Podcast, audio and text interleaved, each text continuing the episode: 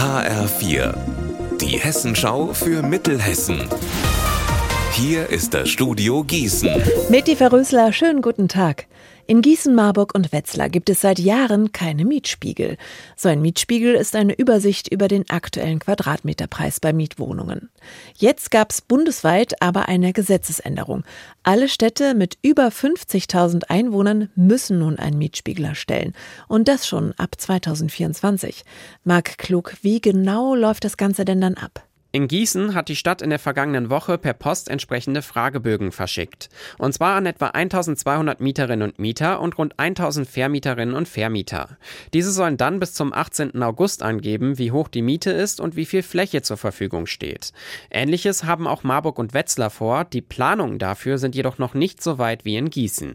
Das neue Gesetz schreibt übrigens vor, dass eine Teilnahme an der Befragung verpflichtend ist. Der Mieterbund befürchtet jedoch, dass Wohnen durch den Mietspiegel ab 2024 2024 nochmal teurer wird. Das neue Verkehrskonzept Move 35 sorgt in Marburg für hitzige Diskussionen. Die Stadt will bessere Bedingungen für Fahrradfahrer, Fußgänger und Busse schaffen. Dafür sollen Autofahrer aber massiv zurückstecken. Kritik daran kommt insbesondere vom Marburger CDU-Ortsverband.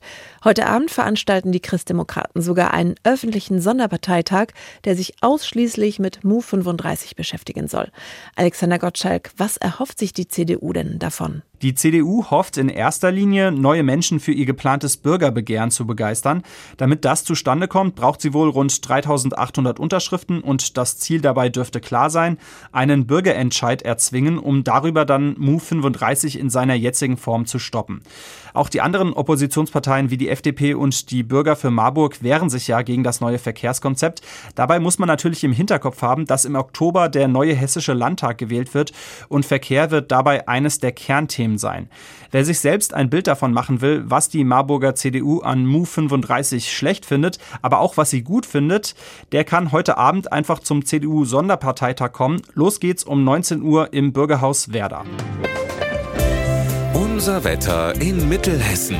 Heute mit einem Sonnenwolkenmix bei 23 Grad in Herborn und 26 in Friedberg.